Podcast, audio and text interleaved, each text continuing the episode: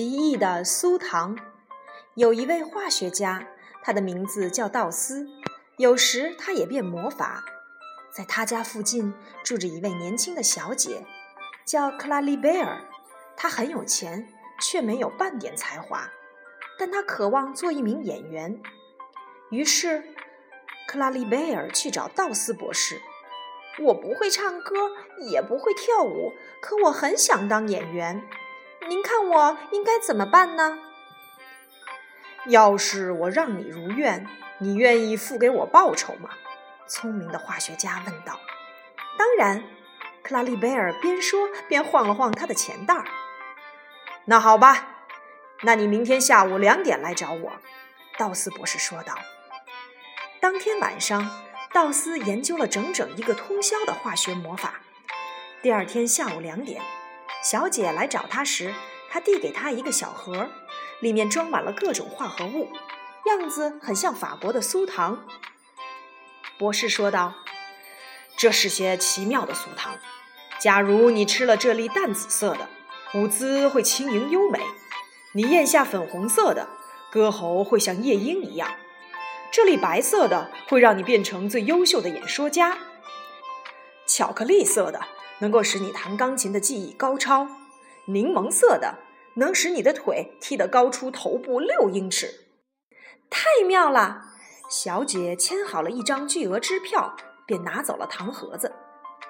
告别了博士，她来到了一家商店里买东西，却把盒子忘在了柜台上。这时，小贝西来到了这个柜台买缎带，走的时候不小心将那只盒子和自己的包裹一起带回家了。回到家，小贝西发现多了一个盒子，把盒子打开后，他自言自语起来。嗯怎么会多了一盒糖呢？一定是别人的。不过只是几粒糖，所以别人不会介意的。他将糖倒进了碟子里，顺手拿起一粒他最喜欢的巧克力，津津有味地吃了起来。刚吃完，他突然产生了想弹钢琴的强烈愿望，于是他走进客厅，打开了钢琴。以前，这位小姑娘克服了很大的困难，才勉强学会弹两首曲子。可是现在，她弹出的曲子无比的美妙动听，爸爸妈妈都惊呆了。哦，她简直是个神童！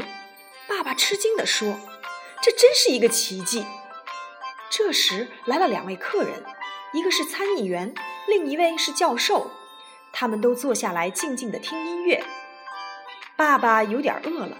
顺手从糖碟子里挑出了一粒粉红色的酥糖吃了起来，教授吃了一粒柠檬色的，参议员拿了淡紫色的，可他没有吃，而是放进了口袋。妈妈拿起最后一粒白色的，咀嚼着。现在糖碟子完全空了。突然，爸爸开始用尖锐的女高音唱了起来，这种表演太令人吃惊了。教授情不自禁地笑起来。参议员用手捂住耳朵，妈妈恐惧地叫喊着 “William”，可是还是无法阻止丈夫。这时，女仆端着汤走了进来。当她走进教授时，教授激动地喊道：“举高些！”他一下子跳起来，踢了一下盘子，盘子向天花板飞去，里面的汤四处飞溅，弄了贝西和女仆一身。而女主人呢？却用响亮的声音背诵起诗歌来。参议员十分错愕，匆忙逃离了这座房子。第二天，这位参议员要参加一个重要会议，还要在会议上发言。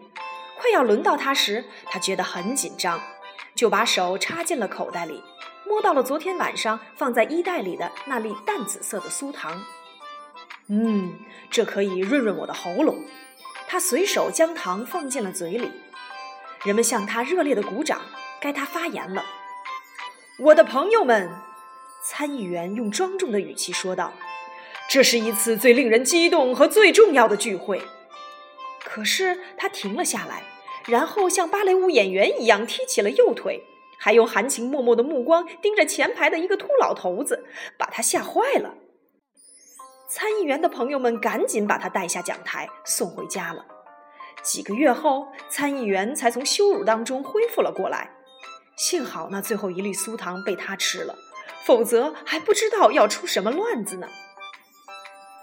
好神奇的酥糖，对不对呀？如果我们也有一盒这样的糖果，那该多好啊！可是你瞧，不小心这盒糖闹出了多大的乱子。外在的神奇魔法会让你很轻松的成功，可是并不可靠。我们还是要靠自己的努力和才华。还有，小朋友们以后不可以乱吃来历不明的东西哦。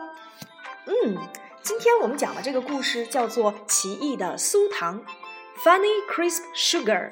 何老师要教给你们的一个单词就是酥糖、糖果，Sugar，Sugar） sugar, funny, crisp Sugar。